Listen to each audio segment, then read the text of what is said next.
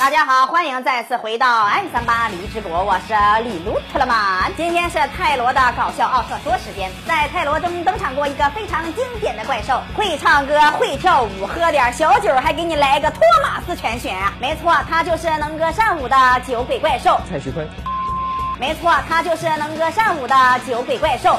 贝龙，今天的奥特说正好讲到了这个贝龙的故事。这一集可以说是泰罗奥特曼的污点呀，因为一本正经的奥特曼其实也有脑残到不忍直视的一面。下面就随我一起来搞笑奥特说吧。日本一年一度的女儿节终于到了，为了体验女儿节那粉粉嫩嫩、娇娇滴滴的诱惑，太郎决定穿上桃花服，和姐姐们一起畅饮女儿节的神圣之酒——琼浆精酿米。酒没听嘎巴？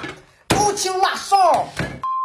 喝完了这个米酒啊，太郎感觉有些上头，所以借着酒劲儿，跟姐姐们一起舞出了那中二到说不出一二的女儿节之舞，穿过了你的秀发的我的手。你都二到啥程度了？太郎的朋友们看到太郎在那跳阴阳怪气的舞蹈，所以组团去嘲讽他，说他是个小娘炮。这下把太郎气的呀，差点咬碎了自己的虎牙。然后义愤填膺的太郎直接掏出了他当年在酒堂叱咤风云时用的玄冰神器不锈钢大铁扳子，冲出去准备拍碎他们的脑壳。但是因为穿着粉色的裙子，所以太郎根本追不上这些嘴欠的小伙伴，因此他急得只能当街尬舞了。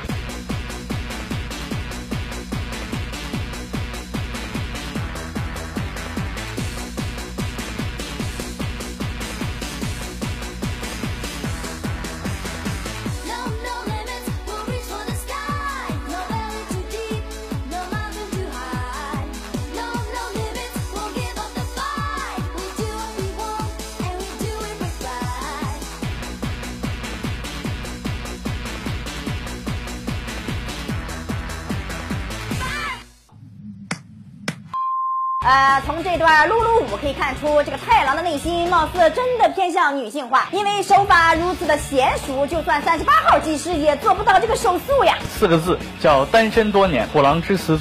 这个时候，光太郎碰巧经过，看到太郎生气的在那儿打空气，所以跑上前去安慰他。光太郎说：“身为一个钢铁好男儿，千万不要在意别人的看法。就算你每天擦粉底、擦口红，喜欢穿丁字裤，是不是偷偷带 bra，看到男人就激动，看到女人就恶心，而且总是想找一个身材魁梧的男性朋友，一起探讨菊花盛开的究极秘诀。就算如此，哎，你也要相信你是一个优秀的赛特队队，呃，那个你要相信你是一个纯爷们。世 俗不。”接受你的爱，就请他们去吃屎吧！好，我重说。天哪！吃屎去吧！什么？你接着说。麻烦你不要在孩子面前说这个词。就算没有教养，也要说这种言现在就会抽你一记大耳光，看你还笑笑不出来。你以为自己很没教养吗？你是大有没有本事的废物！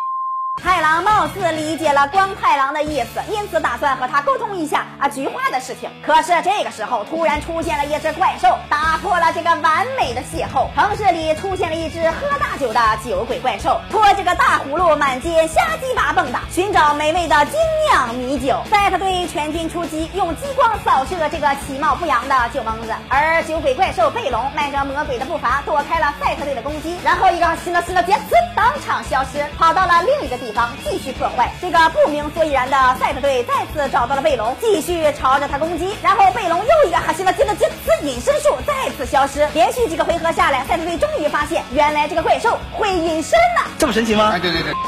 另一边，太郎在水坝附近寻找人生的真谛，结果这个真谛没找到，发现了一个没有节操的外星少年 disco 五人小队呀！看到他们坐在跳跳板上，给泰罗表演起起落落的洗脑神曲。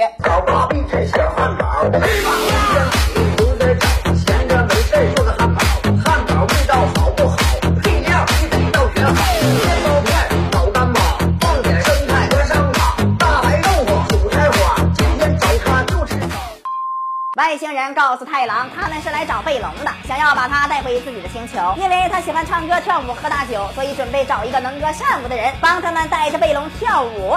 等他跳累了，就可以把他抓回自己的星球了。太郎呢，则给他们推荐了蔡徐坤，但是小蔡哥哥正在跑男里打篮球，所以没有办法赴约。因此，太郎只能亲自上阵，带着外星人回家找琼浆精酿米酒，准备让贝龙尝尝什么才是地球上最美味的佳肴啊！那么之后会发生什？么更加难以理解的事情呢？请收看下一期李动漫的搞笑奥特说，泰罗尬舞笑翻全场，大变水桶震惊怪兽啊！李动漫每天十一点半和四点半都会更新，不要错过精彩节目，咱们下期再见。